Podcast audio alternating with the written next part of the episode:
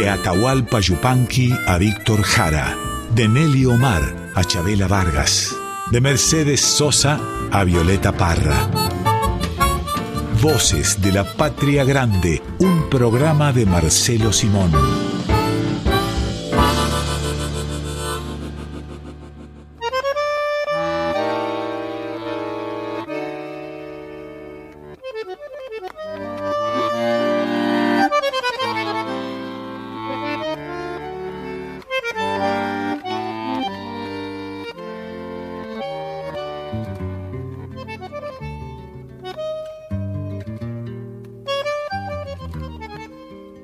Bienvenidas, bienvenidos a Voces de la Patria Grande. Hoy vamos a estar con ustedes, como cada domingo, hasta la una de la tarde. Y Marcelo, hay dos fechas que se conmemoran hoy. Yo te voy a felicitar por una de ellas. Te voy a decir feliz día de la lealtad, Marcelo Simón.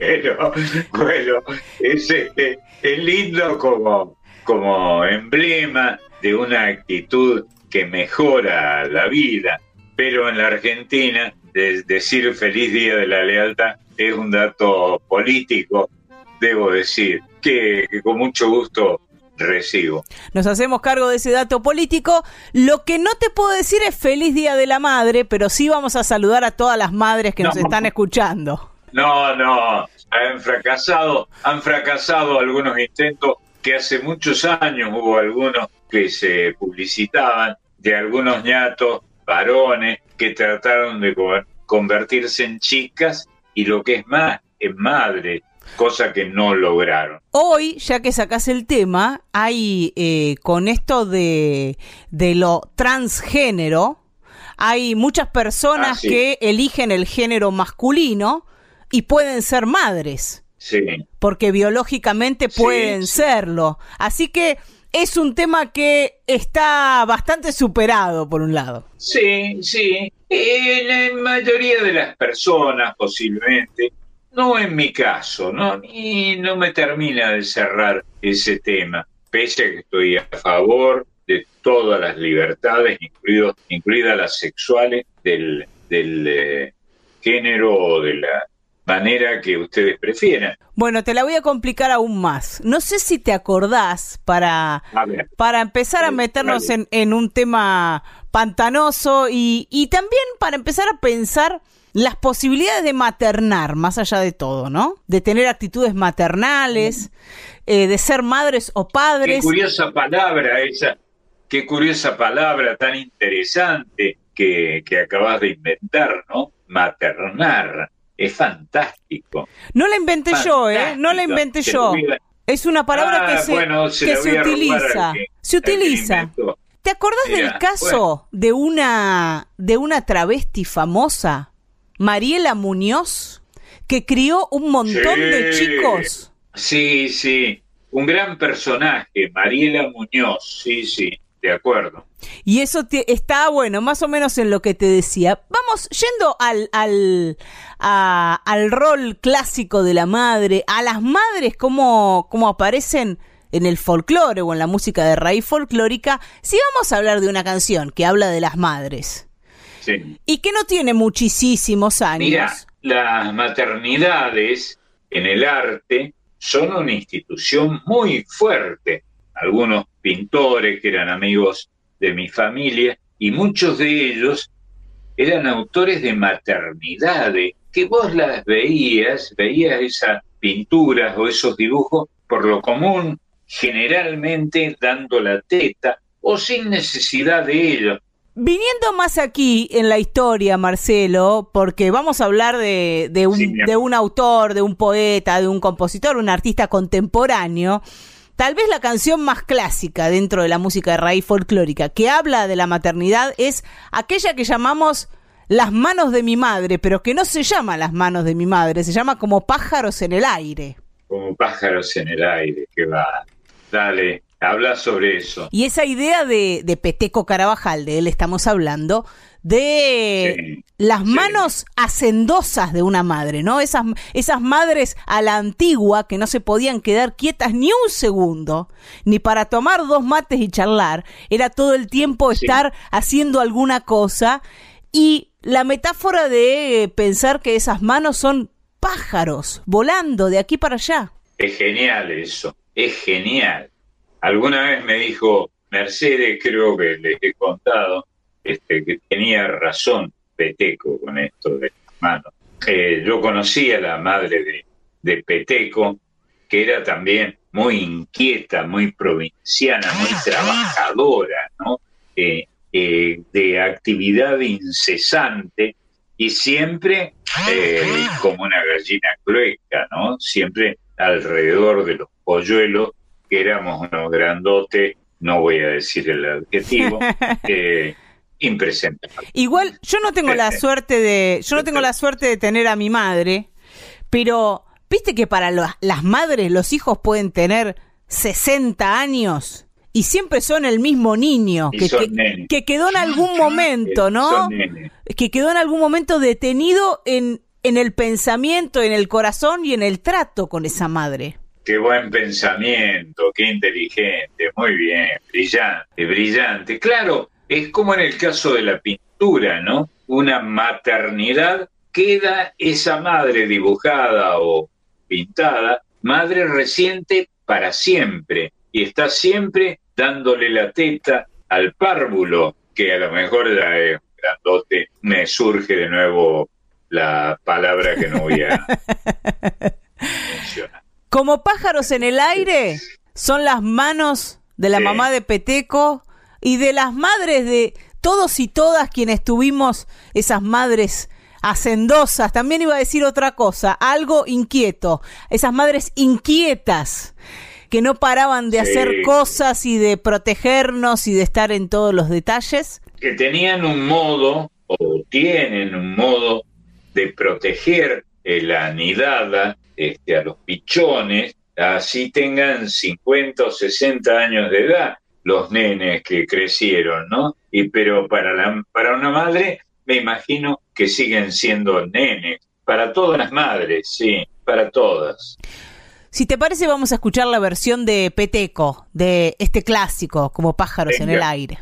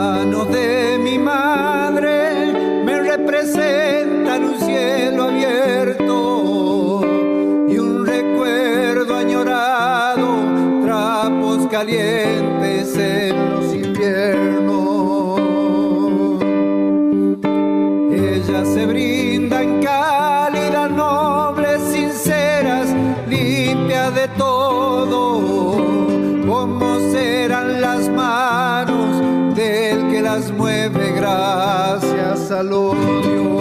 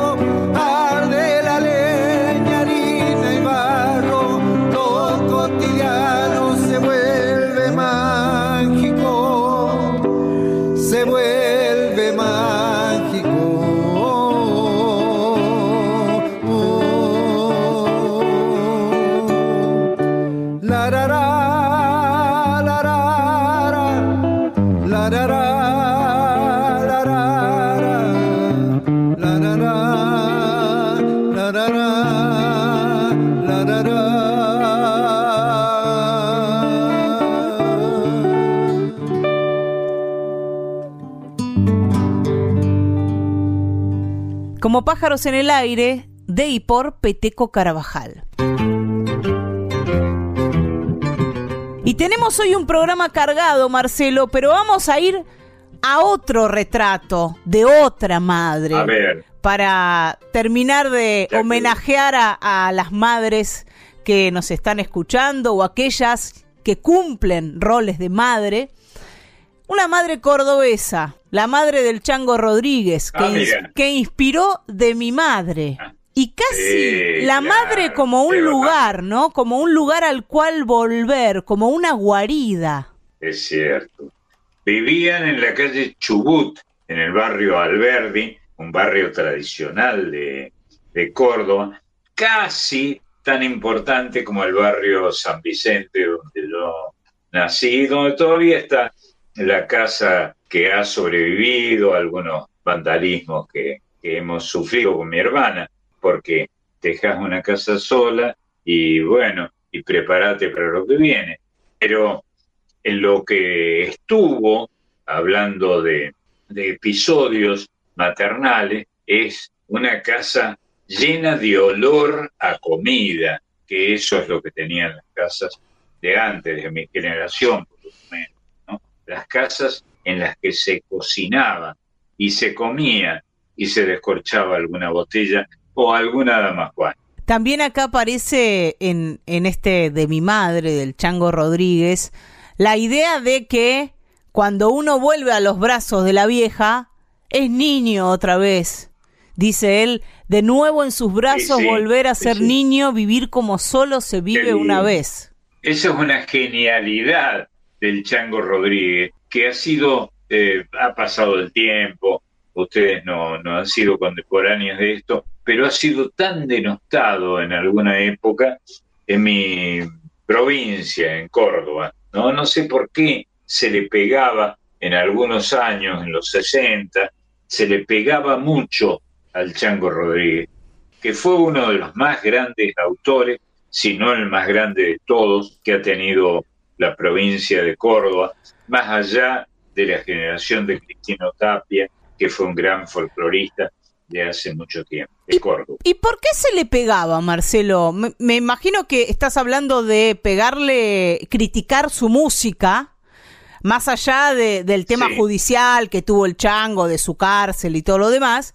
Me imagino que se le pegaba a la Así es. música, a su música, a su obra, era criticada su obra. Sí, pero había algún principio ahí que giraba, que no sé interpretar. No soy psicólogo y menos historiador, psicologista. Había bronca con el Chango Rodríguez en mi generación, ¿no? La generación del 60 en Córdoba. Y entonces se le pegaba un poco, por lo menos en la ciudad de Córdoba, en la capital. orillas de la cañada, para decirlo en términos de la geografía cordobesa. La versión que vamos a escuchar de, de Mi Madre del Chango Rodríguez es la que grabó el Rally Barrio Nuevo en un disco que le dedicó a la obra del Chango, obra que creo, Marcelo, que muy buen disco. mucho tiempo después fue revisitada, reinterpretada y valorizada de otro modo. Es posible, sí, sí, creo que sí. Pero eh, hubo un periodo en que por diversas razones que no sé interpretar, por, las por lo que ya he dicho, estaba de moda en Córdoba, en la vieja y querida Córdoba, darle un poco al Chango Rodríguez, ¿no? Y terminó, bueno, Chango Rodríguez con un episodio que lo llevó a la cárcel, este, ahí lo visité muchas veces y escribí sobre él, eh, sobre aquel Rodríguez prisionero. Y la verdad es que, como cualquier preso, yo me acuerdo que lo asociaba a la memoria de Oscar Wilde, ¿no? Que aunque no, no hablo inglés, a mí me conmueve. Bueno, y todos los que han pasado cárcel, depende de las razones, desde luego, te, te roban el corazón. El tiempo no les ha dado la razón a aquellos que criticaban el chango porque ellos seguramente no, lo critican más o no tienen esa posibilidad y su obra está viva, se sigue grabando y se sigue escuchando. Lo mismo pasaba con el poeta irlandés, mirá vos que yo no puedo decir ni yes en inglés, Oscar Wilde, que terminó en la cárcel. Le dieron cárcel y en la cárcel, en la cárcel de la civilización eh, inglesa, este, relató, entre otras cosas, el fusilamiento que se usaba en aquellos tiempos de la Gran Bretaña, el fusilamiento de un preso que él vio por el ventanuco de, de la celda donde estaba prisionero, White, ¿no? De modo que, aunque parezca una exageración, paralelizado la imagen de Oscar Wilde con la imagen del Chango Rodríguez, como decía el mismo Chango. El que va a cantar es un santiagueño de Frías, el Rally Barrio Nuevo. Ah, bueno, este gran cantor. Y qué lindo Frías, qué bien.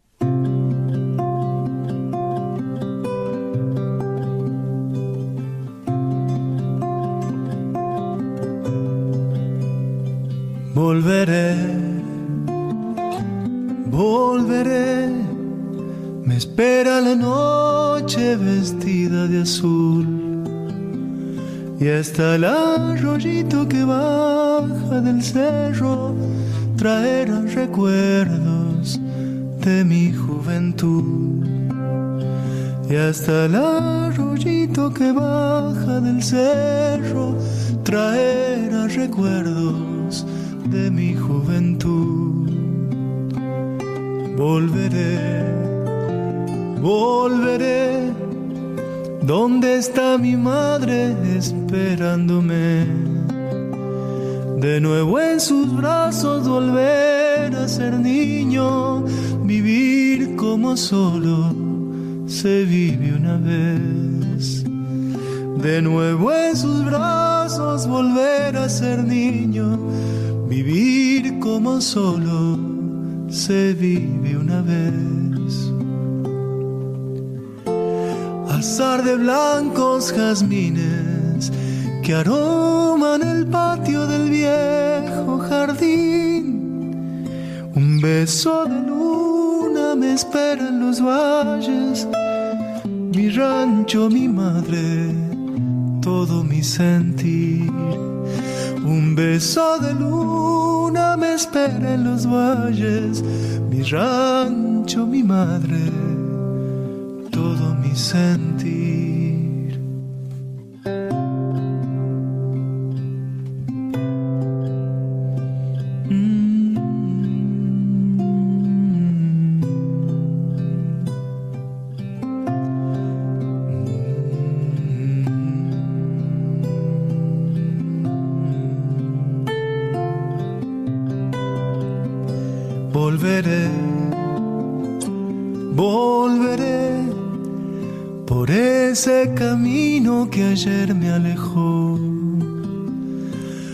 Rumbo del ave que vuelve a su nido buscando un alivio para su dolor. Al rumbo del ave que vuelve a su nido buscando un alivio para su dolor. Volveré, volveré lejos la noche repite mi voz la voz de un cariño que lejos se siente y llama al ausente de su corazón. La voz de un cariño que lejos se siente y llama al ausente de su corazón. Azar de blancos jazmines que aroman el patio del viejo jardín. Un beso de luna me espera en los valles, mi rancho, mi madre, todo mi sentir. Un beso de luna me espera en los valles, mi rancho, mi madre,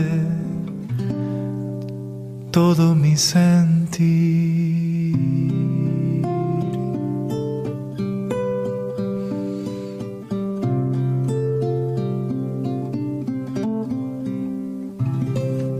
de mi madre del Chango Rodríguez por Rally Barrio Nuevo.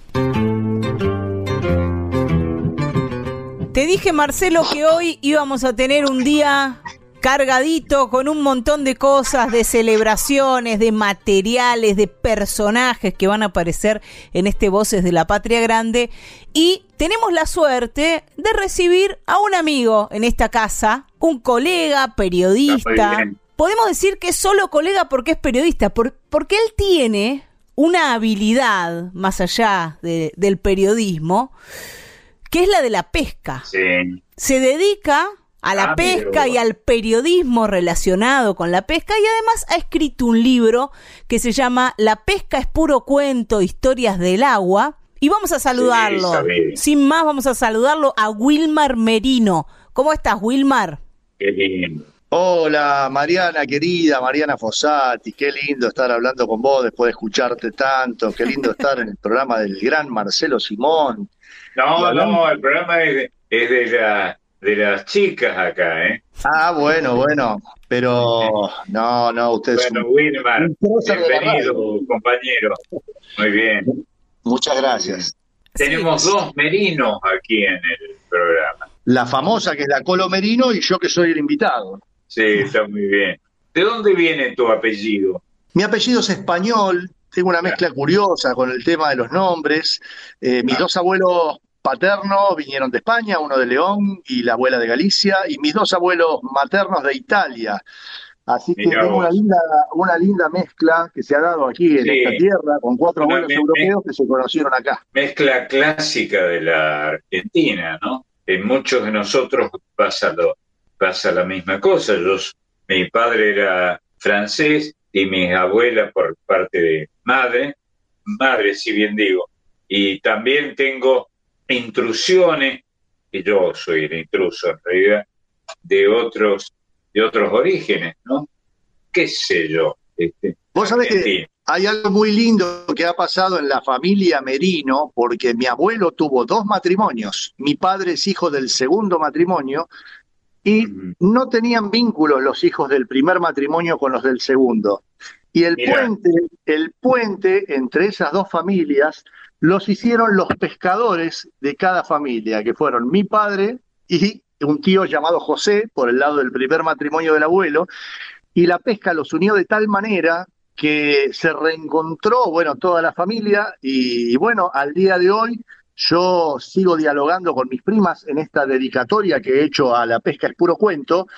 Dedico especialmente a ese tío de la, del primer matrimonio de mi abuelo, a José, a quien no conocí, pero que fue el que trajo la novedad de la pesca a la familia, este, dedico este libro porque siento que en el mismo club de pesca en donde él pescaba, que es la Asociación Argentina de Pesca, allí en Puerto Madero, en Córdoba y Ah, el claro, Río, ahí claro. yo practico la pesca deportiva y ahí es donde toda mi familia se formó este, disfrutando del río y de esta maravillosa actividad de, de tratar de leer indicios debajo del agua, ¿no? Es, qué bueno, qué buena expresión eso, indicios debajo del agua. Nunca Y hay una, hay una superficie que divide dos misterios, algunos están arriba y otros están abajo.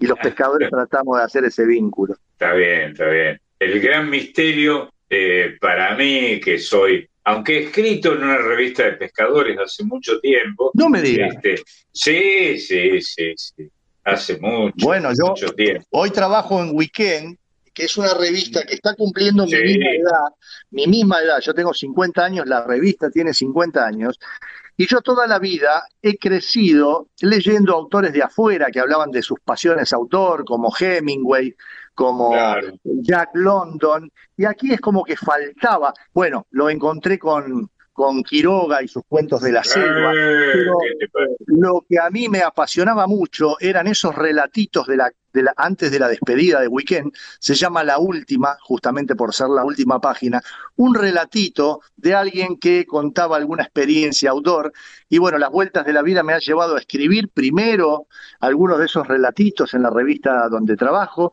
y bueno, a partir de eso, imaginarme toda esta serie de cuentos cortos que han surgido y se han amontonado en este libro eh, y que han tenido que ver con esto de hacer un poco fructificar la, la tristeza de la pandemia. Digo, para un pescador no poder salir, no poder dejar la ciudad y volver a meter las patas en el barro y vadear un, un, un juncal buscando tarariras o navegar y beberse un amanecer con una si nos falta todo eso, estamos como gato enjaulado. Entonces digo, bueno, no puedo viajar hacia el exterior, viajo hacia el interior. Me pongo a contar cosas que he vivido, cosas que graciosas o tristes o melancólicas que nos han pasado a quienes, a quienes disfrutamos de estas actividades. Y después hay una segunda parte del libro que no, no tiene que ver con ficciones, ni con relatos, ni crónicas de aventuras, sino que tienen que ver con mis experiencias de salidas con famosos. Para una revista yo convoco gente que practique actividades outdoor y la, la llevo, le propongo compartir un día y bueno, han surgido en charlas maravillosas, caña en mano, codo a codo en una lancha, que creo que no, revelaciones que no han surgido en otro contexto, ¿no? Y ahí han desfilado entonces Celina Rucci, el Pato Filiol, Abel Pintos, David Bisbal, el Chango Espaciú, hombre de apóstoles, Sí, de apóstoles, misiones. Que unos días antes de, de una ópera que estaba preparando, había dispuesto la jornada para hacer una nota y una pesca juntos. Y, bueno, el día fue de tormenta, entonces no podíamos salir con la lancha. Y le digo, Chango, qué pena esto, ¿por qué nos reprogramamos? Me dice, no tengo más fecha, ya después de la ópera me voy de gira. Bueno, le digo, vamos a mi club de pesca que tiene refugio para guarecernos de la lluvia. Y estábamos en esas y al changuito le picaba algo que le comía la carnada, la típica que te viene el anzuelo pelado. Hasta que, después de muchos intentos, logra sacar una mojarra. Y el chango Una se me pone mojarra. una mojarra, que era, había Sí. eso, mojarritas que le comían la carnada, Sí. y se me pone melancólico, lo veo con un, un dejo ahí de, de- tristeza, una mirada perdida. Le digo, ¿qué pasa, Chango? Me dice, vos sabés que hace desde que soy chiquito que no pescaba una mojarra, de que era chiquito que no pescaba una mojarra. Y nosotros en Apóstoles éramos varios hermanos, y cuando somos varios hermanos, uno compite un poco por la atención de su padre, y mi padre era el carpintero de Apóstoles, y él se hacía sus propias cucharas para ir a pescar. Y el momento en que yo tenía para mí solo a mi papá era cuando lo acompañaba a pescar de noche. ¿Y qué hacía yo? Le pescaba las mojarras para que él después intentara pescar dorados. Así que él se acordó de todo eso volviendo a pescar la mojarra. Mirá qué lindo. Qué bueno. Yo he andado también por ahí, abriendo la boca, desde luego, sobre el Alto Paraná, viendo el mundo de los pescadores en esa alta correntada, muy veloz, en la canal, como le llamaban los, los pescadores, a la parte más rápida del río, ¿no? Donde Claro. parece, que, eh, parece que también se pesca. Hay una mirada folclórica sobre lo que era el pescador del pasado y que ha pregnado, eh, Sí, como ha dicho Van der Moel en alguna nota que hemos hecho, eh, digamos, si se muere el río, se muere el arte alrededor del río, se mueren las costumbres alrededor del río. Y hoy estamos viendo, y hoy estamos viendo que el río está amenazado, que ese Paraná imponente. Peor que si a los franceses se les muere la Tour Eiffel, este, claro. te quedas sin río, te quedas sin paisaje, ¿no? Y sin identidad, sin identidad, porque no es lo mismo una persona que vive del río extrapolada a otro lugar, eh, está como, como un paria. entonces, vemos que hoy el río sufre, sufre por la sequía, sufre por la sobreexplotación pesquera para exportar, que es una locura que exportemos pescado de río, es el único país del mundo que lo hace. Vemos que hay muchas formas de, vida, de pescas de subsistencia, de economías familiares, que están siendo amenazadas por esta situación. Así que tenemos que cuidar esta bendición que tenemos todos los que vivimos en la cuenca del Plata. Yo eh, me considero hermano del Paraná por vivir en, el río de la Plata, no, no, no, lo veo como dos ríos distintos, hay que pensar en cuenca. Estamos tan identificados con esa cuenca, tan fuertemente, intrínsecamente identificados, que nuestro nombre deriva del Plata, ¿no? Somos argentinos Claro que río Argento. Este, Exactamente. y hablaba del arte de alrededor del río. Yo, por ejemplo, para la tapa de, La pesca es puro cuento, que dicho sea de paso, lo, estoy vendiendo yo, ya en los puntos de ventas donde lo tenía eh, se agotó y me queda una cajita a mí y ya ah, mandé a hacer una segunda tirada. Así que lo pueden conseguir escribiéndome a la pesca es puro cuento arroba gmail.com, ¿no? Muy bien. Y te quería contar que este, este libro tiene arte, porque yo he convocado a un acuarelista que pinta peces para hacer las ilustraciones. El pescador y pinta peces. El motivo de su obra son los peces. Entonces, aquí hay una acuarela en la tapa, hay acuarelas en la contratapa, y en algunos cuentos donde yo no tenía la foto, él con su arte lo recreó y su, y su paleta. Y bueno, eh, me encanta que, haya esta simbiosis ¿no? de, entre arte, eh, eh, la narrativa, lo que uno siente. Y ahora estamos cosechando, ahora que ya hay una, una, camadita de libros vendidos, empiezan las devoluciones. Y empiezan esas, esas devoluciones inesperadas, porque uno sospecha que el libro va a ir a un guía de pesca, a un pescador, y resulta que a la noche ese pescador le lee el cuento a su hija de cinco años y a la mañana ese libro lo lee su esposa y por ahí cuando lo terminan se lo prestaron a la abuela. Y entonces me llegan nostalgias de, desde diversos lados y, bueno, estas historias del agua se van enriqueciendo de una manera que me, me hace no sentir tan solo, ¿no? De, ver que esto nos pasa a todos. Y alguna vez otro hombre de radio, como fue Fernando Peña, me hizo una entrevista una vez, me llamó una mañana y yo pensé que me iba a tomar para para chiste, ¿no? Esta actividad mía de salir a pescar. Y, el hombre dijo algo que primero me, me, hizo embroncar y después me bajó, ¿no? Me sedó de golpe. Él dijo, a mí a la mañana me hace el desayuno, la empleada, no me acuerdo cómo se llamaba, me trae todos los diarios y yo tomo el desayuno y agarro el diario popular, que es un diario donde yo trabajo y hago una página de pesca y voy al baño. Sí. Yo digo, mirá vos, y ahí leo lo que hace esta persona, digo, mirá vos, lo que está diciendo. Pero cuando uno va al baño y se lleva algo para leer, se lleva algo que verdaderamente le gusta. Y yo a esta persona no la conozco, con esta persona viajo. Y yo no sé nada de pesca, pero quiero conocer algo de su vida. Y me hizo una nota tan hermosa, Marcelo, pero a mí me quedó, me quedó repicando esa idea de hacer cuentitos cortos como para que uno pueda leer con dos minutitos en el baño o en el colectivo o en cualquier lado. Y tengo la gran alegría de que mucha gente que no volvió a tocar un libro desde que terminó el secundario, hoy ha vuelto a la lectura gracias a la pesca es puro cuento y, y bueno, como te decía, me están haciendo hermosas devoluciones. Sos un benefactor. Bueno, recordemos que algunas expresiones de la literatura argentina más entrañable, de acción, de acción encapsulada, se han debido a la pesca. Horacio Quiroga escribió cosas extraordinariamente ricas respecto de la espera que ustedes los pescadores conocen también, ¿no? La espera dramática. Este, sí, e, e, ese, ese pescador que espera y que para muchos no está haciendo nada o está perdiendo el tiempo, porque para muchos, vamos a ser justos, la pesca es una lombriz en el extremo de un sedal y un estúpido en el otro. Pero ese señor... pero no es verdad. que está esperando allí, quizás está masticando sus cuestiones internas, está soplando alguna brasa. Yo suelo contar un cuento de que está también en este libro, te lo voy a hacer muy breve, eh, de un granjero que una vez perdió un, un, reloj en un pajar y era una posesión familiar que venían pasándose de generación en generación. Y entonces convoca a sus diez hijos a que lo ayuden a buscar y entran los nueve mayores y cuando va a entrar el chiquito, el padre dice, no, vos quédate afuera, no creo que ayudes. Y entonces estos nueve y el padre no encontraron y después de horas de búsqueda salen desahuciados y el chiquito se escabulle y entra a ese pajar y sale al rato con el reloj en la mano. Y se quedan todos mirándolo y le dicen, ¿cómo hiciste para encontrar el reloj? Y el chiquito dice, me quedé en silencio y escuché el tic-tac.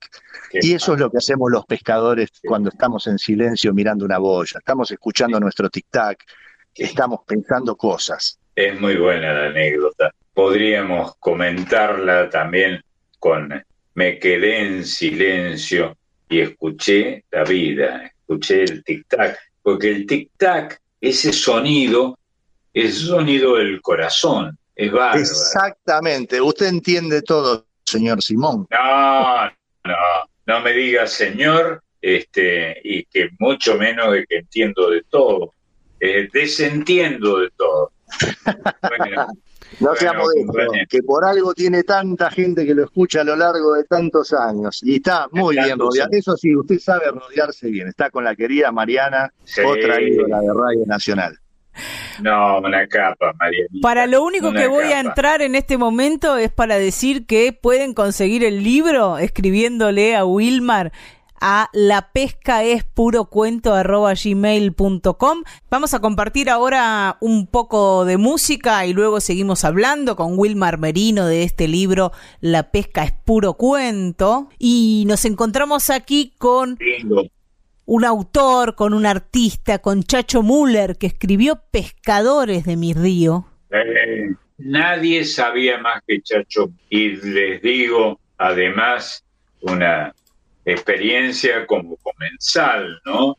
No hay cosa más rica en la Argentina que un pescado del río y de los ríos del litoral, no de los ríos de mi región, Córdoba, que son los ríos simpáticos, pero, pero poco productores, pero los ríos del litoral, qué bárbaro, el sabor que tiene un, del curiyú, de tantos, tan ricos, el que recomiendo prestarle atención y si ven cerca la posibilidad de sentarse a una mesa en la que haya un dorado del litoral, métanle, no eh, se van a arrepentir. Qué gran consejo, Marcelo.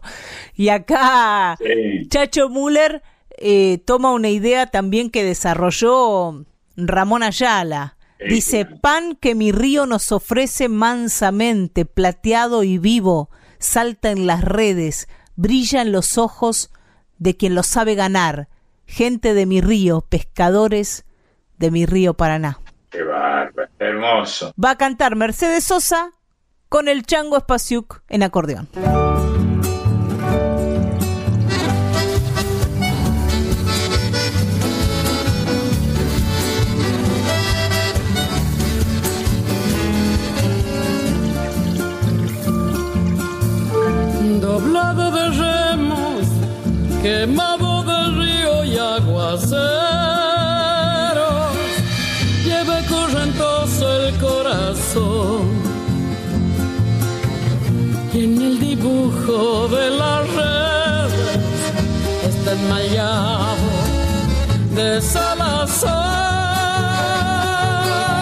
Pan que río nos ofrece mansamente, plateado y vivo saltan las redes. Y en los ojos de quien lo sabe ganar, gente del río, pescadores de mi río Paraná. Chango espacio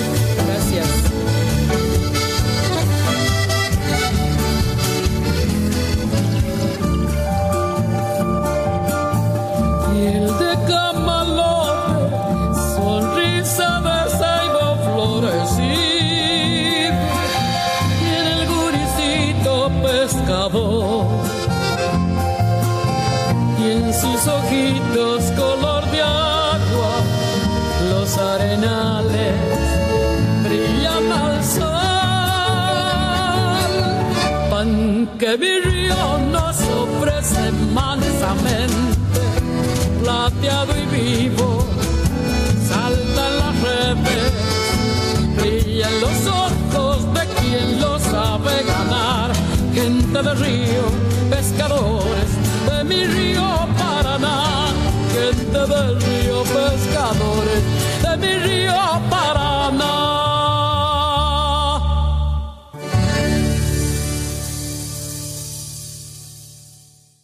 Pescadores de mi río de Chacho Müller por Mercedes Sosa con el Chango Spasiuk en acordeón.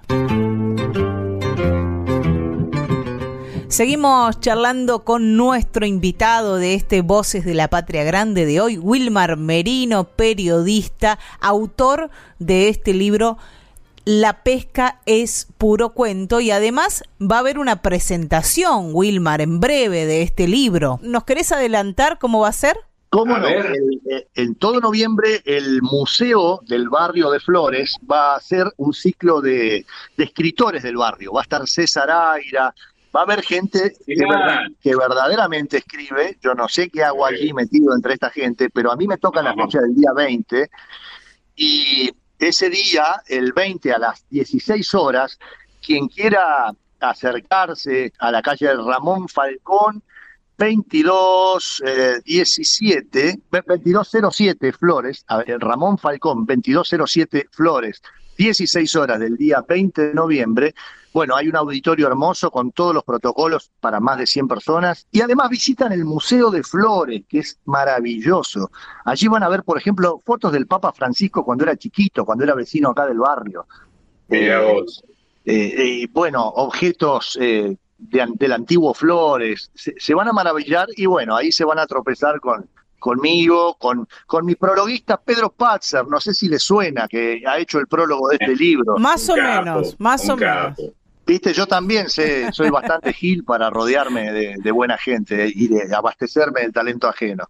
Dios mío, no te pido que me des, dicen que dijo con eh, alguien que pedía, le pedía a Dios ayuda no te digo que me des, sino que me pongas donde haya. Muy bien. Entonces, muy bueno, Marcelo. El 20 de noviembre a las 4 de la tarde en Flores, en Ramón Falcón, 2207 Ahí va a estar Wilmar Merino presentando La pesca es puro cuento con Pedro Patzer y Leonardo y se van a vender libros autografiados, por supuesto. Ah, pero con el autógrafo vale distinto. Y, la dirección de Ramón Falcón, que fue jefe de la policía en alguna, en alguna época, de esa policía brava que, que mataba, ¿no? que fusilaba a los detenidos. Hablando de calles que deberían cambiar su nombre, pero bueno, es ahí la cita, ¿qué vamos a hacer? No se lo podemos cambiar ahora. Bueno, que, que no la cambien antes del 20 porque si no la gente va a ir a cualquier lado. Después del 20 hacemos campaña y yo me sumo también, pero... La Argentina vieja se repartían los nombres que sobraban en alguna oficina, no sé, eh, donde, donde, bueno, llegaban esos nombres y entonces terminaban bautizándose calles que no tenían nada que ver con los sucesos que esas calles memoraban en cierto modo, ¿no?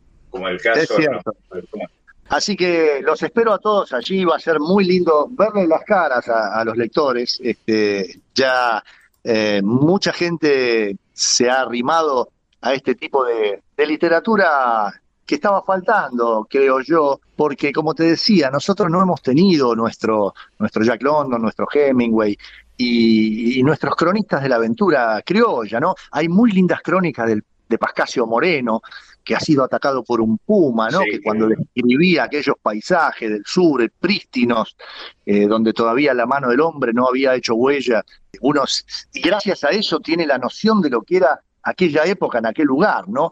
Creo que falta mucho eh, bueno, Ameguino, falta brevar mucho de ese tipo de gente. Hablando de Hemingway, como, como lo mencionaste recién, nosotros hemos tenido eh, nuestro Hemingway, que para mí fue Horacio. Sí, Sí, sí, sí, sí, es cierto, es cierto. Y, con, qué, con qué nivel de calidad y que, lo entiendan hasta los niños. bueno, hemos tenido las crónicas de Vialet Macé, ¿no? De mucha gente que ha, descrito lugares de la Argentina que, que, hoy, gracias a ellos, podemos tener una noción de lo que eran. Pero bueno, esto tiene un tinte actual, habla de cosas que nos han pasado a todos. Todos hemos tenido en la pesca un iniciador, una suerte de abuelo que nos guió de la mano. Todos hemos tenido algún compañero que ya no está y cuyo recuerdo queda y está en cada salida de pesca. Eh, entonces hay historias que nos identifican a todos y lo que cambiamos son los nombres. El abuelo mío de la pesca era don César y el de otro será don Mario y así, pero nos, nos, pasan a todos las mismas cosas. ¿Qué mundo ese? ¿eh? ¿Qué mundo el mundo de la pesca? El mundo de las canoas, particularmente, que no hay que confundir con las bateas. Yo he tenido algún momento de andar por el Paraná, particularmente sobre el canal o sobre los canales, ¿no? Este, sí. Y ahí veías esos, esos botes extraordinarios, lentos algunos y rapidísimos otros, y peligrosos todos. Uno de los cuentos, Marcelo, habla de los cambios, por ejemplo, que ha sufrido el Delta con una nueva camada de personas sí que hacen un uso, que no son isleños, que son eh, nuevos habitantes del paisaje isleño, y el conflicto que se genera entre esos dos mundos, ¿no? El de los cruceros, las fiestas, el reviente en el agua y el isleño tradicional, el hombre que va al puerto de frutos, el mimbrero. Eh, ha habido un accidente del que me he agarrado hace poco, un accidente de un señor bastante poderoso que salió eh, digamos, solucionando su problema eh, con un arreglo con la familia, pero ha matado a, a, una familia, a una chica de 25 años. Entonces, este, e, ese tipo de colapso que hay entre lanchas ultrapoderosas que no respetan ninguna norma de convivencia, que si ven una canoa chiquita le pasan por al lado y la dan vuelta. Eh, y el remero, el lo viste, ¿no, Marcelo? Viste, es muy triste eso. Todos queremos volver rápido a casa, pero a mí tener un motor tremendo no me da derecho a pasar en un muelle haciendo una ola que haga golpear las embarcaciones contra las piedras o que dé vuelta a un canoero. Eso es triste, la verdad que eh, está cambiando. Y no podemos tener cada 100 metros una lancha de prefectura controlando, es, es, algo que debería ser norma de convivencia. Pero bueno, como tantos desencuentros que tenemos a veces algunos grupos de argentinos, aquí también se dan el delta y de una manera muy particular. Felicitaciones, ¿eh? Este, notable tu, este, tu relato. Muchas gracias. Un honor que digas eso, Marcelo, querido. Muchas gracias. Soy eh, realmente escucha tuyo hace mucho tiempo. Bueno, y el mejor destino que puede tener un programa de radio es que uno se lleve un par de conceptos, de ideas, que algo le quede haciendo ruidito en la cabeza.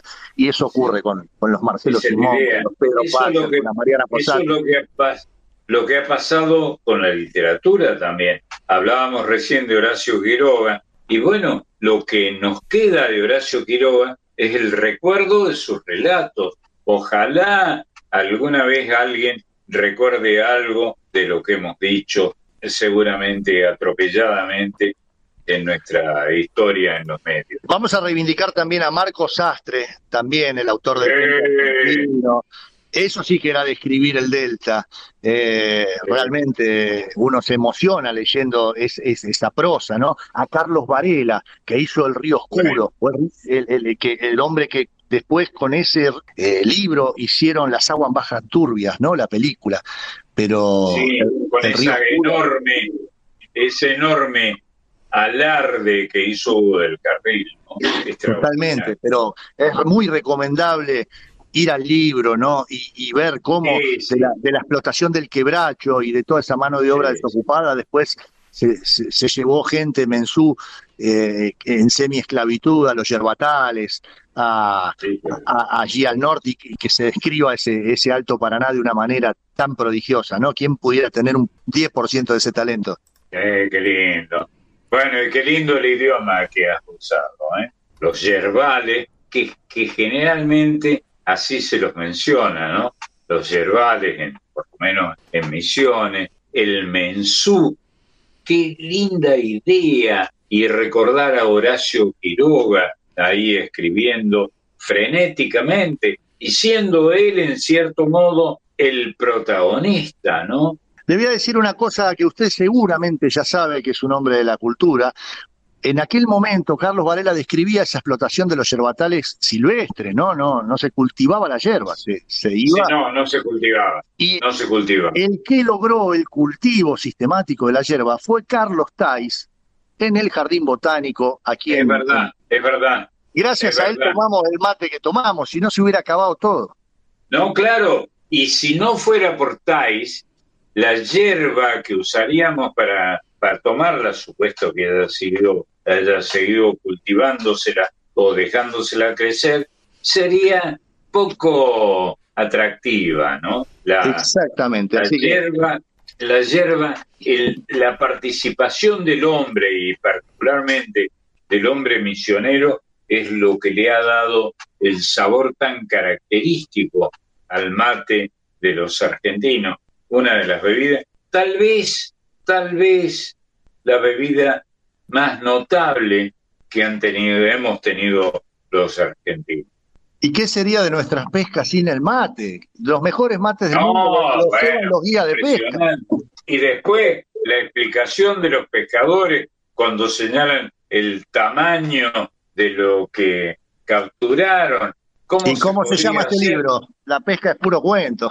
la pesca es puro cuento, y es cierto, pero es lindo, porque los cuentos, cosa que sabe la Andricina, con el que hemos hablado muchas veces, que no es pescador, pero conoce, la, la pesca es la- el gran episodio trascendental que, sobre todo en los ríos argentinos, no hay historias de la pesca, la pesca en el mar. En la Argentina no hay historia que hayan ganado el aire con la pesca en el mar, pero sí en el río, ¿no? En el Claro. río. Maravilloso. que presente en nuestro, en nuestro acervo cultural que están los ríos. eh. Yo creo que los ríos son las venas de la cultura también. Antiguamente, Lindo. ahí acá decía en África que eran, ahí por ahí venía la cultura, ¿no? Eh, Venía el comercio y venían otras formas de vestirse, otros instrumentos, otra, otro todo. Eh, Bueno. Realmente los ríos eran los vehículos de cultura. Bueno, en un país, insisto, creo que ya lo dije, que tiene nombre de río, ¿no? La Argentina.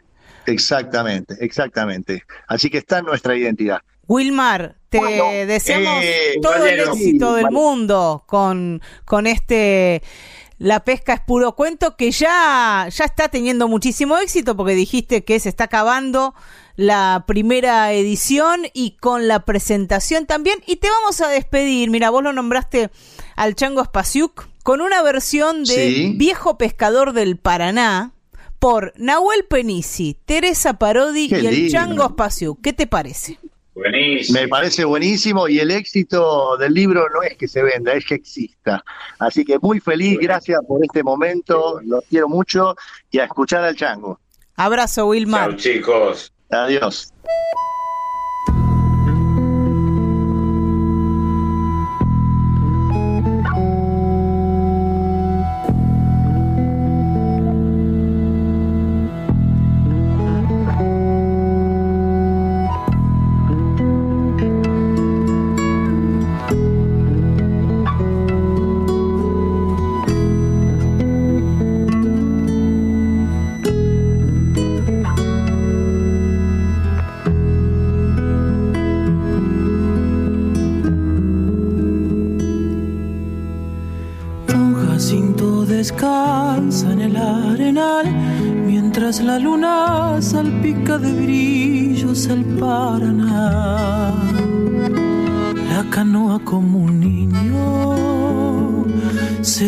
Sobre el río. La luna temblorosa lo ve dormir y entre el sauce da la brisa le silba un chamamé. Con los pies dentro del río, como cuando eras niño. Viejo pescador, el agua se va y en la correntada tu alma se irá a pescar los sueños con tu espinel. Viejo pescador, te fuiste a dormir besando tus pies. El camalotal con el vaivén gris de la soledad, envuelto de peces del Paraná. Con los pies dentro del río, como cuando eras niño.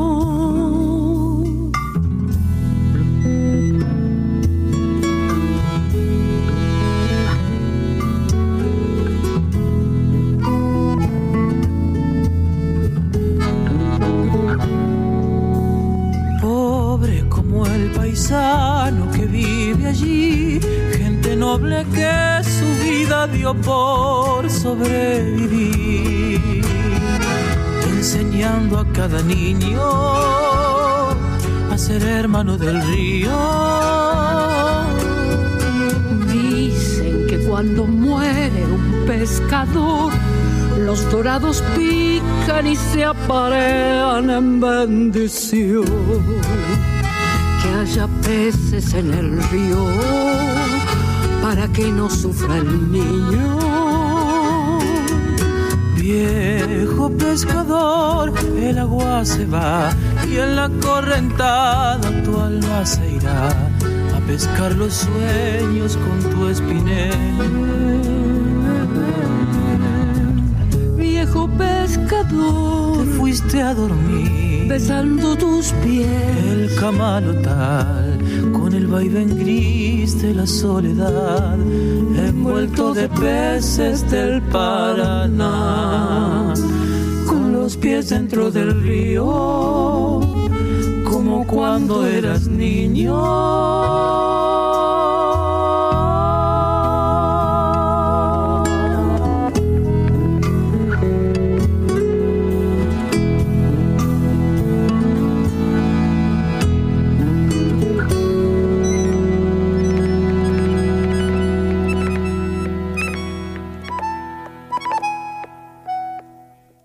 Viejo Pescador del Paraná de Leonardo Martín Ojeda por Nahuel Penisi, Teresa Parodi y el Chango Espaciuc. Voces de la Patria Grande con Marcelo Simón por Folclórica 987.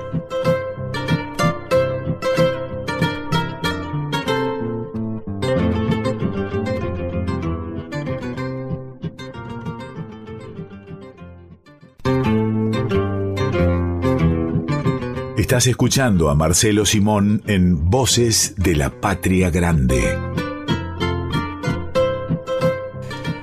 Mañanita de domingo, mediodía de domingo, como ustedes quieran apreciar este horario que es un poco una frontera entre la, entre la mañana y la tarde del domingo. Marcelo, movido el día de hoy en Voces de la Patria Grande. Hemos celebrado el Día de la Madre, hemos charlado con Wilmar Merino y presentado un poco su, su libro. La pesca es puro cuento. Y ahora vamos a conocer algunos laburantes de esta tierra, de la Argentina. Ah, de la Argentina y de la región. porque, también estos personajes aparecen en América Latina repetidamente con distintos nombres seguramente. A ver. Por ejemplo, el puestero. Puestero soy, de León Benarós, es la primera canción que vamos a compartir.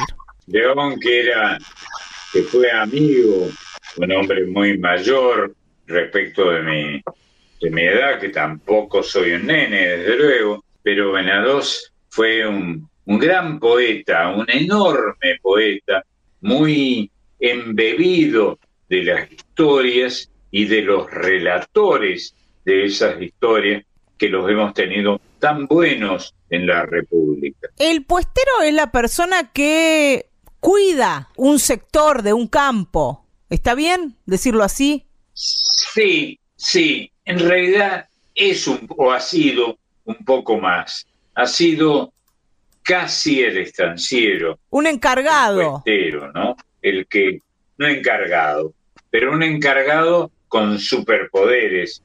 Un gerente este, con habilitación para más. Eso era el puestero. Eso sí, eso sí estamos en el campo, pero si estamos en una feria, un puestero puede ser el que tiene un puesto de venta de algo. Sí, las palabras en, eh, en el idioma español y en el español que hablamos los argentinos cambian de significación cada dos leguas. De modo que un puestero no es lo mismo en San Luis que en, que en la Patagonia. Este puestero seguramente puede ser de la Patagonia, de la Pampa, de la provincia de Buenos Aires, la llanura bonaerense, porque a él le va a cantar Karen Arranz, la obra es de León Benarós y se llama ah, Puestero Soy. Qué lindo.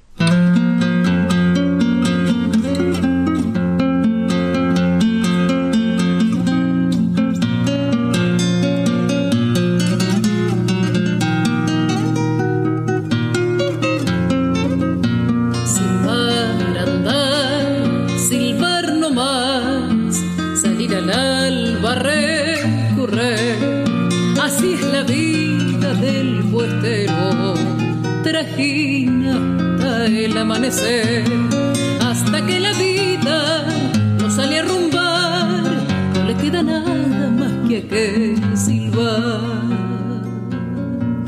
Calor, heladas, cerrazón, los pampa, inmensidad, salir campeando al lucero, volver a media claridad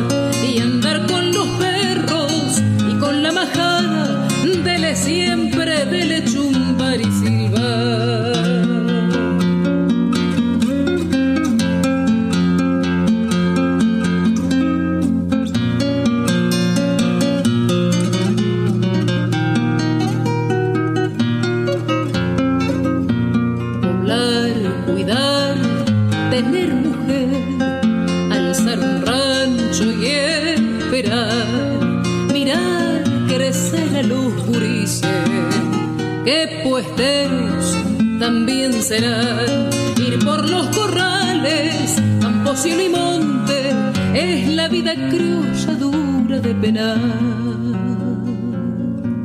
Tener siquiera por lucir bingo para dominguear, largarse luego a la guitarra, alguna pena a remediar acaso llueve,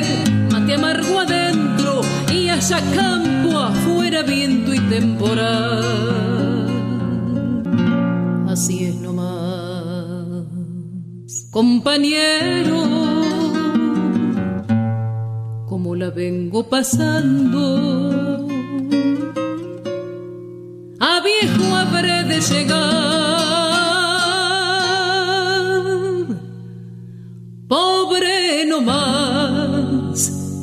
y silbar.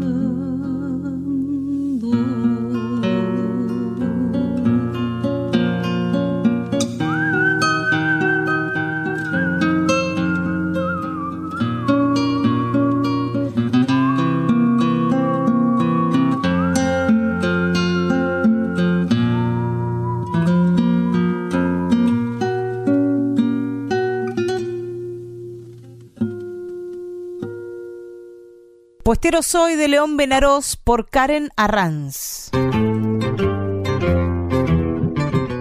Vamos a recibir ahora a nuestros invitados, digamos a los dueños de este espacio de cada domingo también, Seguramente ellos pescarán con medio mundo porque es como suelen hacerlo los niños y las niñas.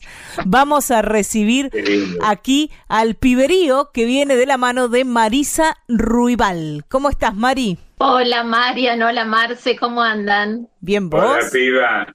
Qué lindo. Qué lindo verte por acá. Gracias, Marce. Yo siempre entro a este espacio con los peques con una sonrisa, porque las presentaciones de Marian crean mundos y siempre me dejan en un lugar de una, con una imaginación tan gratificante que no dejo de agradecerlo, porque es hermoso. Eso es, crear mundos para las infancias. Así que gracias por dejarnos entrar al piberío y a mí. a Voces de la Patria Grande. No, gracias a vos por estar aquí y hacernos creer que nosotros somos pibes. Sí, lo somos, por supuesto, Marce en el corazón siempre. Y hoy te traigo, en este domingo que estamos hablando de laburantes de esta tierra, un solo libro, Marce. Ah, bueno. Pero, pero que tiene ocho cuentos que hablan de distintos oficios. Ocho cuentos que hablan de distintos oficios. Sí, ¿sabes quién es la autora? No. Silvia Schuher, la grande. Bueno. Sí, la sí. gran creadora. Ella, sus historias tienen imaginación, diversión, disparate.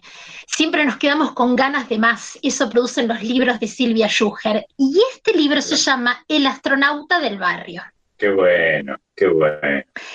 Las ilustraciones son de Perica, que es el seudónimo de la artista plástica Silvia Jacoboni. Y en estos cuentos hay personajes que nos van a hacer reír, pero que también nos van a hacer pensar. Los cuentos se llaman Antonio Pirulero, que nos cuenta la historia de Antonio Pirulero, que es el gobernante de Villa Pirulo. Bueno. Y parece que gobernaba pirulamente bien. Así que habría que leer el cuento a ver si ustedes están de acuerdo, cómo gobernaba Antonio Pirulero Villa Pirulo. Tenemos otro cuento que se llama La galera del dentista. El dentista se llama Tito Molares. Tenemos el cuento de eh, Malena, cuenta la historia de Malena. Este cuento, este cuento se llama Peluquería de Campo. Hay unas aventuras magníficas de la mano de Malena, vive en la ciudad, después se va al campo, pero ella sigue atrás de su sueño. Ella le encantaba peinar, cortar, arreglar. Maravillas. Otro de los cuentos de este libro se llama El astronauta del barrio. Este astronauta se llama Poquito Pérez, pero hay que ver por qué se transforma en astronauta. Las ropas mmm, tienen un papel protagónico acá. Hay otro cuento que se llama Rabanito Pereira, el campeón. Rabanito Pereira se las ingenió Marce para ser campeón de tenis, aunque no tuvieran plata para comprarle una raqueta. ¿Y sabes con qué empezó a jugar al tenis? Él empezó a jugar al tenis con una sartén de su mamá. Qué lindo, qué lindo, qué lindo. La mamá se levantó un día y le faltaba la sartén. Quería ponerse a cocinar y no tenía el elemento fundamental hasta que descubrió que con una pelotita de tenis que le habían regalado a Rabanito, él había descubierto que podía usar una sartén para empezar a jugar al tenis y así se transformó en campeón. Hay otra historia que cuenta las aventuras de Celedonio Flores, se llama Flores, el florista de la floresta. Este florista cultivaba flores muy originales. Los invito a que vean las ilustraciones y escuchen la historia. Pero hoy te voy a contar uno que dejé para el final, que se llama El botín del zapatero. Es la historia de José Pizuela, el mejor zapatero del pueblo que fabricaba unos zapatos espectaculares. Mocasines con brújula, que tenían cronómetro incluido, ojotas con rueditas para trámites urgentes. ¿Te imaginas llegar tarde al banco porque cierra? Bueno, no hay problema, nos ponemos las ojotas con rueditas y llegamos volando al banco porque gracias a José Pizuela sabemos cómo llegar a tiempo. José Pizuela siempre inventaba zapatos muy originales, con un montón de accesorios. Era muy feliz haciendo eso. Pero un día se dio cuenta que no los vendía, porque la gente empezó a usar zapatillas. Entonces, Ah, bueno. sí, él tenía un gran problema porque necesitaba ir a comprar la comida al supermercado y él fabricaba unos zapatos espectaculares que no se vendían porque la gente usaba zapatillas y él pensó, pensó, pensó, dejó volar su imaginación, la creatividad lo vino a visitar y se le prendió la lamparita. Transformó el uso de sus espectaculares zapatos.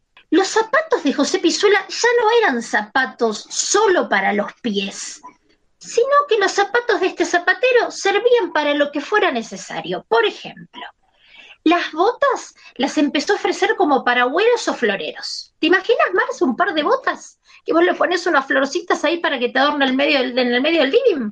Y bueno, he visto muchas cosas en la política, pero ninguna tan disparatada. Bueno, Bueno, vas a tener que leer este libro, El astronauta del barrio, porque los suecos él los ofrecía como pisapapeles o las sandalias de colores como móviles decorativos para las habitaciones de los chicos y los mocasines, que eran muy chiquititos, los ofrecía como ceniceros. ¿Qué te parece?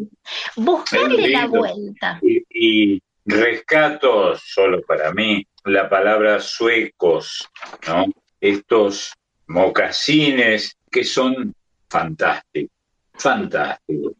Yo amo los suecos, me parecen... Son muy cómodos. Sí, son extraordinarios. Es un gran invento de no sé quién, de, pueblos muy lejanos. Bueno, pero acá en esta historia que nos eh, invita a disfrutar Silvia Schuger, José Pizuela usa esos suecos como pisapapeles. Así que aparte de ser cómodos, tienen otra finalidad, Marcel. Está bien que el apellido de nuestra informante sea Pizuela, que hmm. parece suela, ¿no? Claro.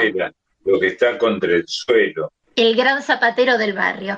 Este es un cuento muy lindo porque habla de eh, buscar solución ante la adversidad, de no quedarnos abatidos, de tratar de salir adelante, de con lo que nosotros tenemos y con lo que sabemos hacer, poder eh, seguir creando y poder seguir trabajando. Eh, bueno, eso, habla de muchos valores este libro. Cada uno de estos cuentos que yo te nombré, me faltó nombrarte también La cocinera encantada, que cuenta lo que le pasa a Felicitas, que es la cocinera del barrio y ella era muy solidaria con los vecinos, con los que tenían para comer y los, con los que no tenían tanto. Así que es un hermoso libro, por eso te digo, nos vamos a divertir con estos personajes, pero también vamos a reflexionar y mucho, porque mm, algunos de estos personajes se destacan por la perseverancia y por no dejarse vencer por la adversidad, como en este caso em, José Pizuela o Rabanito Pereira, em, la solidaridad, como te contaba recién, de Felicitas, de la cocinera encantada, o cómo hace Malena, la peluquera, que ella siguió tras de sus sueños y sus deseos eh, de ser peluquera, por más que se tuvo que, por más que se mudó de la ciudad al campo. Así que se los recomiendo. Para todas las familias este cuento, este libro, ¿eh? Para toda la familia, no solo para los chicos. Bueno, y ahora sí, me voy, me voy con una canción.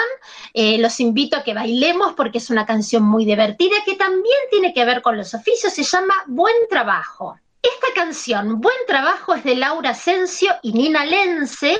La va a interpretar Vuelta Canela, que es un grupo de música para las infancias. Ustedes ya han escuchado algunas canciones eh, que yo compartí con ustedes de esta banda que a mí me gusta mucho.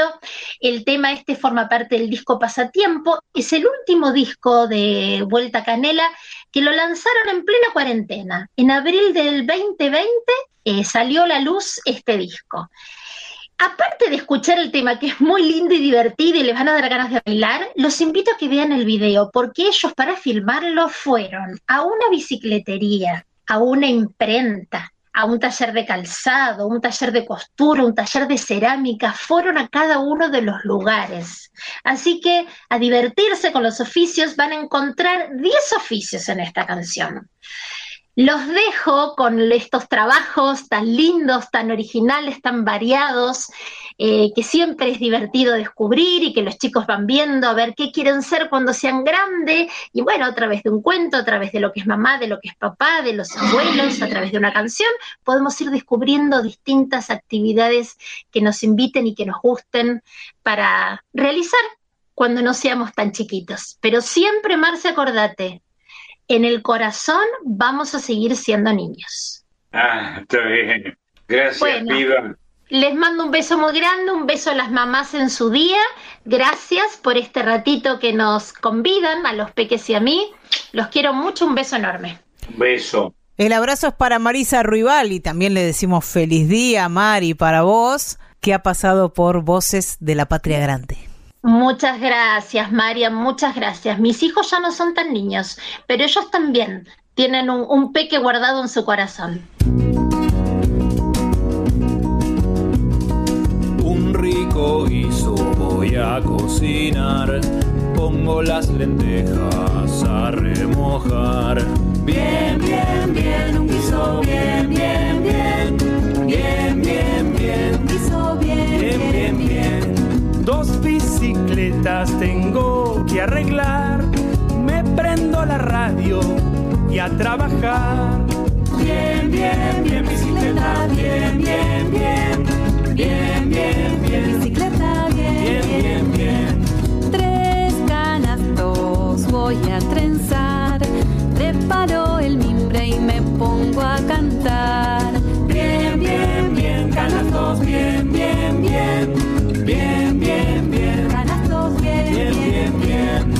Cuatro paredes vamos a construir. Arena, cal y cemento hay que conseguir. Bien, bien, bien, paredes, bien, bien, bien. Bien, bien, bien, paredes, bien, bien, bien, bien. Cinco pares de zapatos voy a confeccionar. Cuero, suela y cordones, el mate ya está. Bien, bien, bien, zapatos, bien, bien, bien. Bien, bien, bien, Zapatos, bien, bien, bien, bien.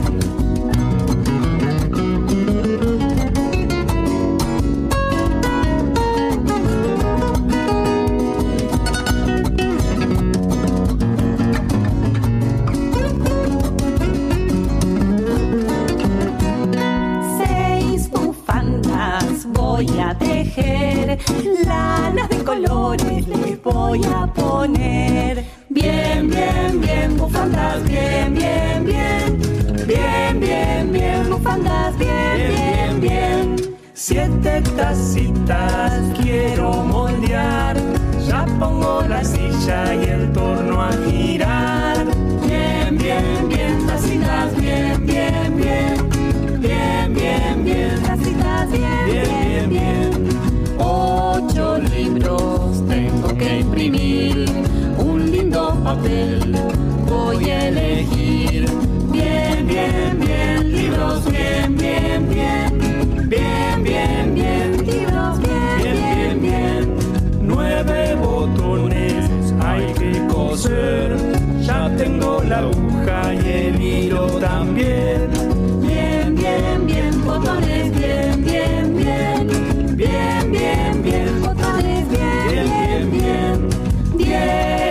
Pianos voy a afinar.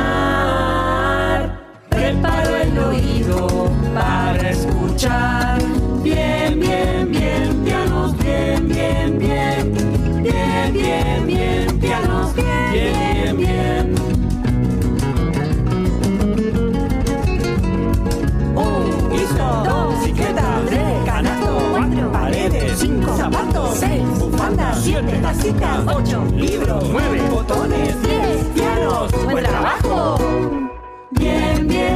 trabajo, bien, bien, bien. Bien, bien, bien, Trabajo bien, bien, bien, bien.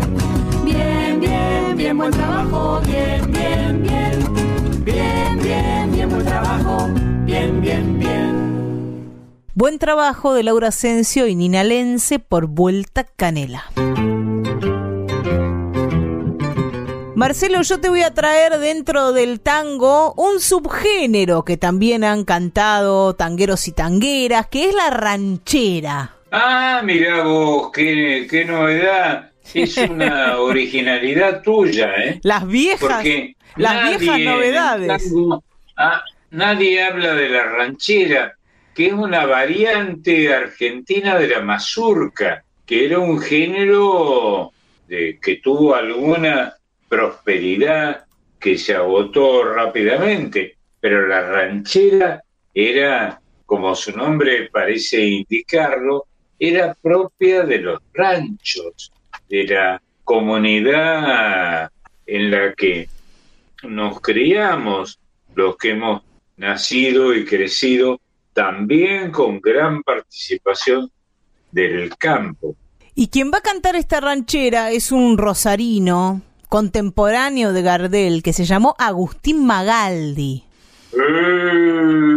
Magaldi tenía eh, casi tanto éxito como Gardel y se dice que en el público local tal vez hasta tenía más éxito que Gardel cuando volvía de alguna gira.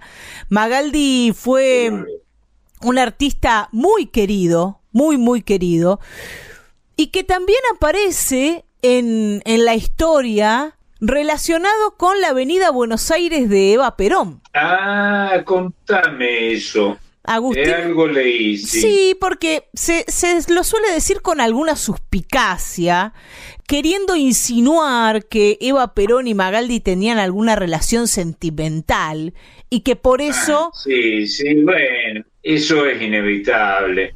Más tarde o más temprano, los que se ocupan de estos asuntos suelen caer en esa en esa miseria, ¿no? Se decía eso como, como se dice en un montón de cosas de la, de la vida de, no solo de Eva, sino de, de, mm, de Juan Domingo Perón, hay, hay un montón de incógnitas.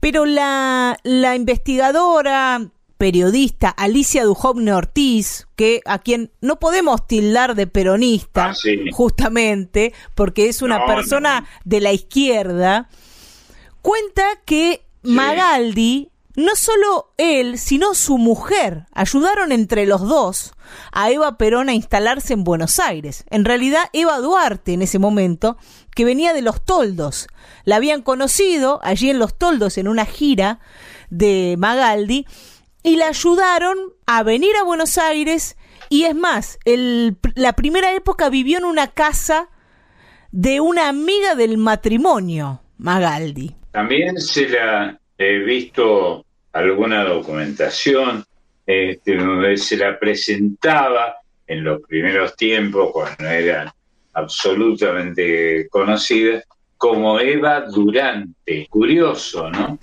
Volviendo a, a la vida de, de, Magaldi, sobre todo a esta ranchera que vamos a escuchar, cantada por él, este, este cantor contemporáneo no solo de Gardel, sino de Corsini, que tal vez sea el, el tríptico de, de, los cantores más famosos de las primeras épocas del tango, de los solistas, los, los primeros solistas. Es verdad. Él va a cantar una ranchera que se llama afilador. Y aquí aparece uno de los oficios ah, claro que va desapareciendo de las ciudades argentinas, pero... Hasta hace poco he escuchado y me, produjo una gran sensación de cariño, ¿no? El voceo del aspirador, afilador, afilador, el tipo que promocionaba su, su labor por la que nadie daba un mango, la de afilar las herramientas digamos que no solo vocean, sino hacen sonar una, una flauta de pan, de, de, de, plástico. Esas flautas, sí.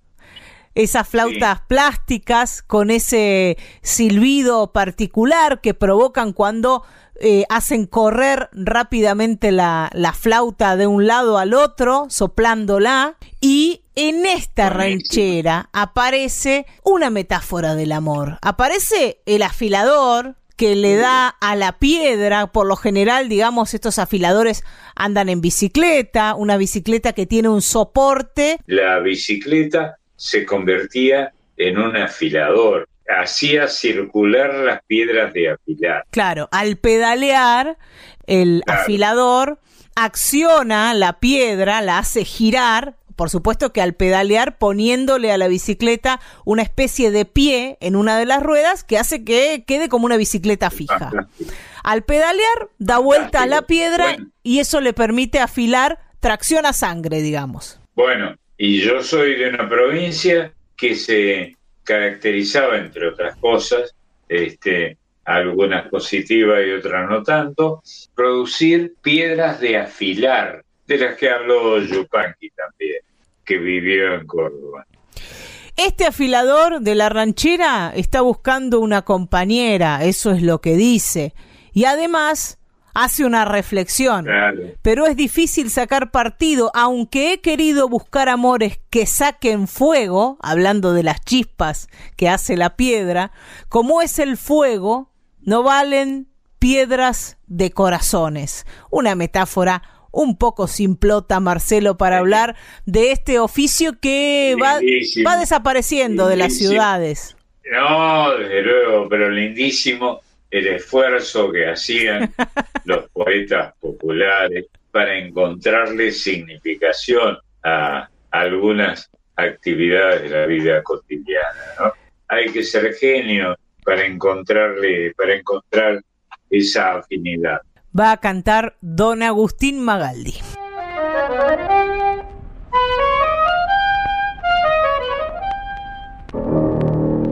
Mendigo errante, camino siempre y soy constante más que valiente. Habrá ilusiones en mi camino, pero el destino me grita siempre.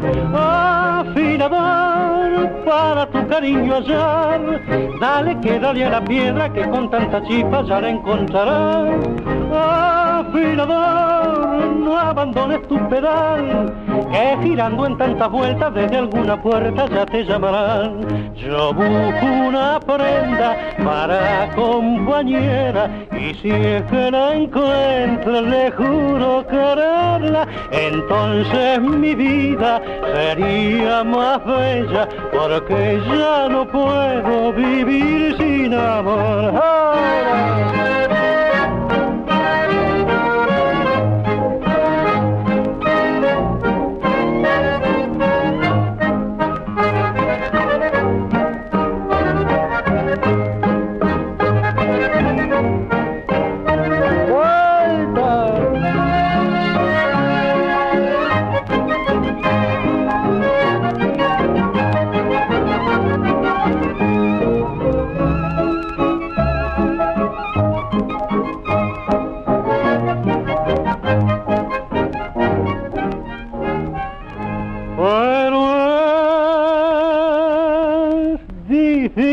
Sacar partido, aunque querido buscar amores, no valen piedras que saquen fuego como es el fuego de corazones.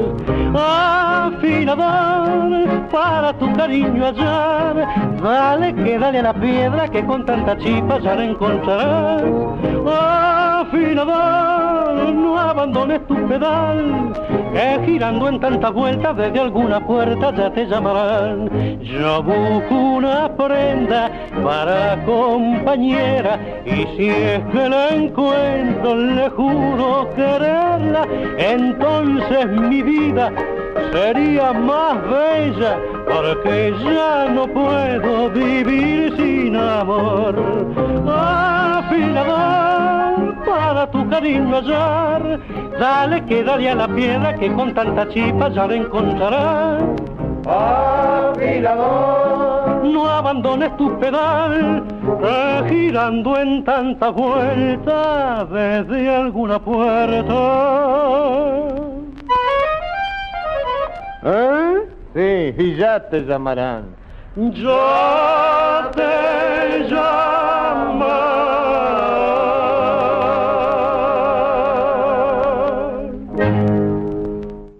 Afilador de Francisco Pracánico y Emilio Magaldi por Agustín Magaldi. En Voces de la Patria Grande recibimos a nuestra compañera que trae la columna Folk Fatal sobre mujeres y feminismos en Argentina y América Latina, la Colo Emiliana Merino. ¿Cómo andas, Colo? Hola, muy bien, muy bien. Qué lindo escucharte, Marian. Y además las presentaciones que, me haces cada vez que, entro a esta reunión aquí en, en Voces de la Patria Grande. ¿Cómo que andas? Nos ponemos contentas y contentos. Gracias, yo también me gusta estar con ustedes. Qué temón el de hoy, ¿no? El, pensar en los laburantes, en los oficios, en los trabajos. En la parte que a mí me toca, vinculado a las mujeres, eh, ya hemos hablado en otras oportunidades de los oficios más relacionados con, nosotras, ¿no? Siempre se nos eh, identificó como cuidadoras, como cocineras, como bandera, recordarán que hablamos de eso también. Incluso la semana pasada yo les traía a una argentina que a principios de siglo había trabajado como periodista en el diario La Prensa y, que había sido justamente algo extraño dentro de, del contexto, ¿no? Porque una mujer y periodista por aquel entonces era bastante raro.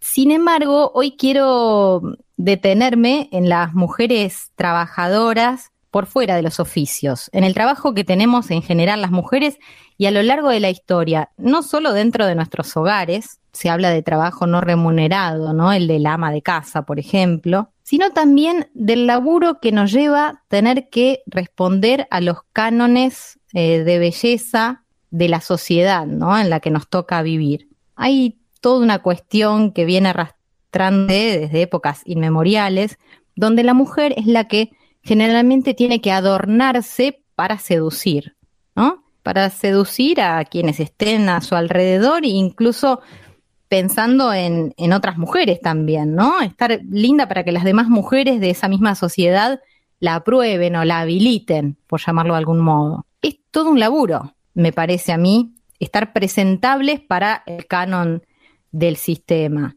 Y, me fui haciendo como una especie de, de machete con algunos datos que estuve recabando, medio por arriba, ¿no? Porque hay monografías extensísimas sobre esto que estoy trayendo hoy acá pueden buscar, bucear si quieren y van a encontrar de todo, pero desde pensar en las mujeres de la China antigua que se sometían a, prácticas muy, muy cruentas, por ejemplo, para mantener sus pies pequeños, y eran las madres, ¿no? las que a sus hijas atrofiaban entre los cuatro y siete años en adelante, durante mucho tiempo, con unas vendas y unos ungüentos, atrofiaban el crecimiento de sus pies con todo el dolor que, llevaba esta práctica, justamente para que estas mujeres respondan a los cánones de belleza eh, de aquel entonces, ¿no? Después con el tiempo se fue prohibiendo, pero duró y, muchísimos años, ¿no? Esto. Marcelo, vos recordarás, o Mariana también, estas cuestiones de, de los miriñaques en algunas culturas o de los corsets, ¿no? Claro. Y vos pensás que era una ofensa para ciertos cánones. Vuelvo a esta palabra porque es la que mejor me cuadra para esto que quiero decir. Canon es em, buena palabra, una palabra de la religión. Sí, bueno, bien a cuento entonces, más todavía. De, de no, no poder ser naturales, ¿no? Quiero decir, la mujer encorsetada, la mujer que usa corpiños o que usa miriñaques o que tiene que ponerse pelucas gigantes o peinetas, y así, desde estas cuestiones que tienen más que ver con, otras épocas, puedo venir a las actuales, donde se habla de la depilación, eh, épocas donde tenés que depilarte las cejas o se usan las cejas anchas, entonces quienes no tienen cejas anchas buscan la manera de maquillarse para parecer este, y responder a esto, los tacos altos de las mujeres, todo esto que voy enumerando tiene que ver con el laburo, con el laburo que implica para las mujeres querer pertenecer al sistema. Y esto atraviesa no solo el tiempo, sino también los distintos estratos sociales, porque además cada segmento, si querés, etario y cada segmento cultural tiene sus propias reglas de belleza. Yo encontré una pieza musical que fue la que me inspiró a pensar en esto, y es una canción que escribió hace muchos años Violeta Parra, una mujer que en principio parecería no darle mucha importancia a esta cuestión de lo estético, ¿no? O del pertenecer a, a cierto sistema concreto, sino más bien todo lo contrario. Sin embargo, o tal vez a propósito y con una mirada irónica, ella escribe una canción allá por los años 50, en el 55 en verdad, que se llamó La Juana Rosa. Qué bueno. La Juana Rosa es una canción bien, bien folclórica, pero muy folclórica. Es más, cuando yo la escuché por primera vez creí que era una recopilación de Violeta, de estas que se van pasando de, de generación en generación, no creí que era de su autoría. Porque de alguna manera yo creo que ella imita incluso la manera de pensar o de hablar de los pueblos que ella frecuentaba, ¿no? Allá en, Chile. Sí, claro. Y la canción, como, como les decía, se llama La Juana Rosa, ¿no? Y les voy a leer algunos fragmentos que tienen que ver con esto que venimos hablando.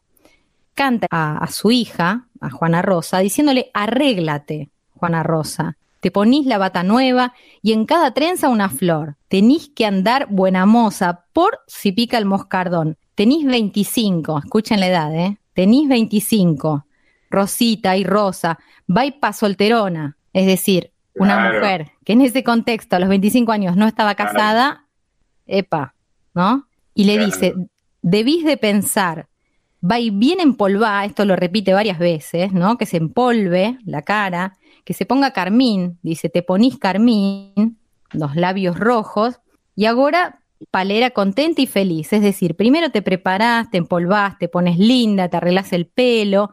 ¿Por qué? Porque tenés que estar bien para conseguir un marido, ¿no? Y esto lo desarrolla con mucha más gracia de la que yo estoy teniendo ahora para leer, pero me gusta la idea de pensar justamente en esto, en el laburo que le ha llevado históricamente a las mujeres estar acomodadas a lo que pide la sociedad, ¿no? Y, no poder andar un poco más despreocupadas por la vida o preocupadas en otras cuestiones que no tengan que ver tanto con lo estético. La mujer siempre del lado de, lo sensual y, y, de lo bello y de lo sentimental, de lo tierno. El hombre, bueno, sin tantas necesidades concretas, siendo más naturales, me parece, en general, ¿no? Bueno, vos me dirás, Marcelo, en medio de esto, cómo lo has vivido, si has tenido que presionarte demasiado con la ropa o la estética, ¿no? Yo creo que hay una diferencia entre hombres y mujeres. O Mariana, no sé qué opinás, María. Bueno, no sé quién va a hablar. Dale, dale. Pero, pero es evidente que este principio folclórico de la identidad y a veces de la competencia entre hombres y mujeres ha producido muchísima riqueza en el folclore expositivo de la Argentina. Y bueno, allá hemos ido y de allá venimos. Yo lo que veo, Colo, es que van pasando las generaciones y cada vez las chicas están mucho más liberadas de esos mandatos. No sé, para mí, por ejemplo, fue toda la vida una tortura el zapato de taco fue una tortura absoluta. Pero lo sucede. Y, y me expuse a esa tortura y me seguiré exponiendo a esa tortura porque tengo unos zapatos de taco que si voy a una fiesta, eh, no concibo ponerme otra cosa. No lo concibo. No me animo a ir con, no sé, un borcego, con otra cosa. Zapato de taco. El zapato de taco es, te pregunto desde la ignorancia, pero desde un discreto conocimiento, es el zapato de taco alto. Claro. Tengo un solo ah, par de zapatos de los que se llaman estiletos en punta y de taco alto, no muy alto, porque yo además soy alta. Entonces, si me doy más altura, todavía me siento más incómoda, porque termino mirando toda la gente un poquito por encima o, o agachándome para poder hablar. Eso nunca me pasó. ¿Sabés quién es ¿Quiénes se sienten más incómodos?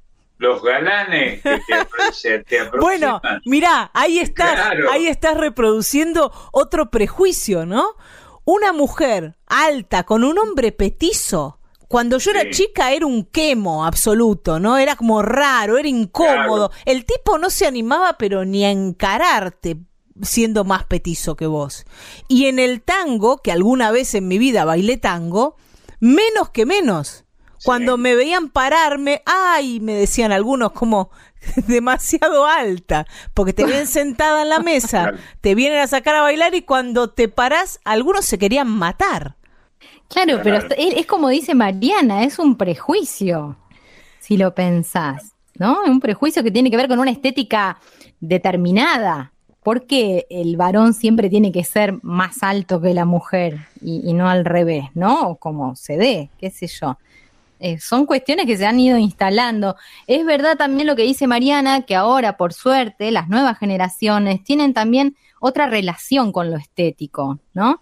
A mí a veces me da que pensar también si no existe, incluso ante el descuido, una mirada cuidada o un esfuerzo para generar ese descuido, ¿no? Eh, creo que Marcelo una vez usó una palabra que espero estar diciéndola bien, era negligé Marcelo, vos decime. Puede ser. sí, linda, palabra que inventaron los franceses que han vivido haciendo palabras que no sirven para nada. Pero bueno, a mí me serviría en este caso, si es como vos me la explicaste alguna vez.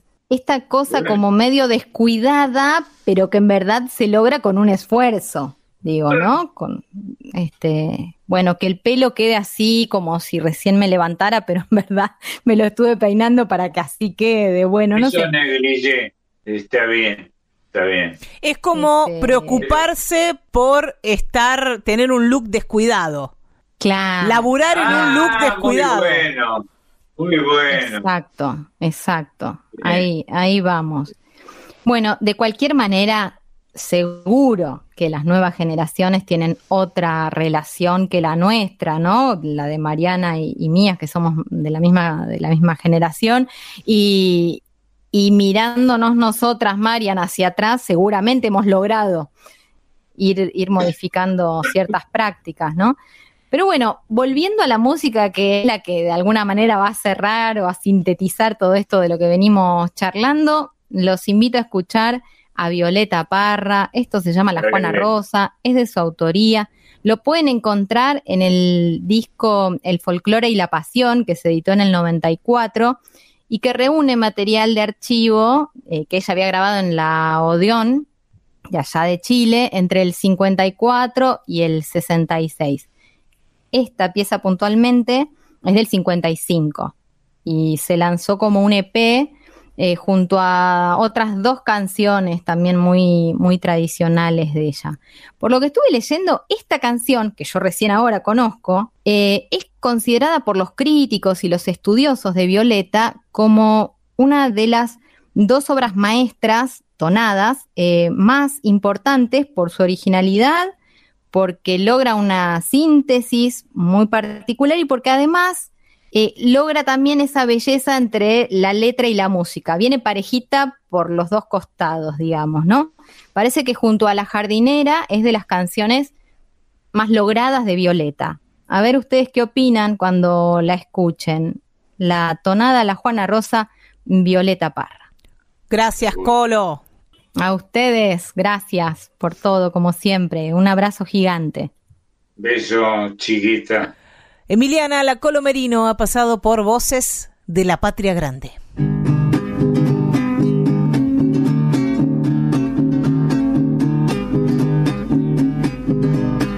Arréglate, Juana Rosa, que llegó una invitación.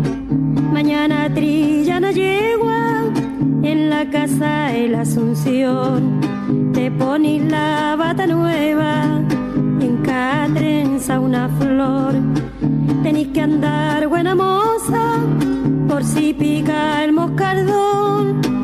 Tení 25, Rosita y Rosa, va pa' solterona. Debí de pensar, va y bien en polva, te pones carmín y ahora palera, contenta y feliz, va y bien en polva, te pones carmín y ahora palera,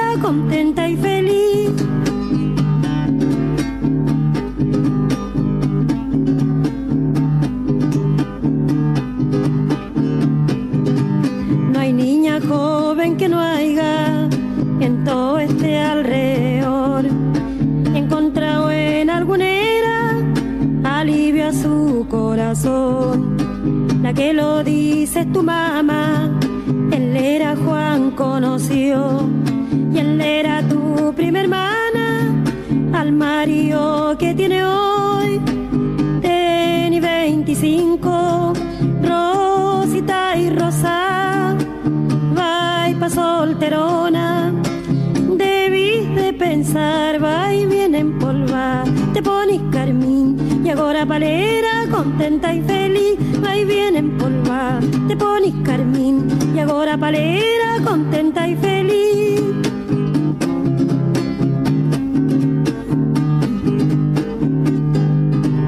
Abreve a Juana Rosa, que muy ligero anda el tren. Pero si vamos palera, no queda ahí en el andén. Que a mí también me hace falta lleno para querer. Vamos palera y un nieto, me darís pa' mi vejez. Tení 25, Rosita y Rosa, va y pa' solterona. Debís de pensar, va y bien en polva, te pones carmín y ahora palera,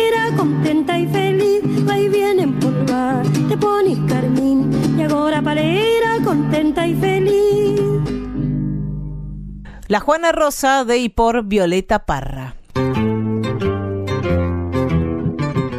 Y Marcelo, comenzamos a despedirnos. Va, nos despedimos, nos estamos yendo. Pero nos vamos a ir con un personaje de, de nuestra cultura popular. Un personaje que supo observar seguramente. Atahualpa Yupanqui, en un territorio donde hay arena, donde hay remolinos que bailan, y es el personaje del arriero. Ah, claro. El que lleva el ganado. Es una gran idea de Atahualpa, ¿no?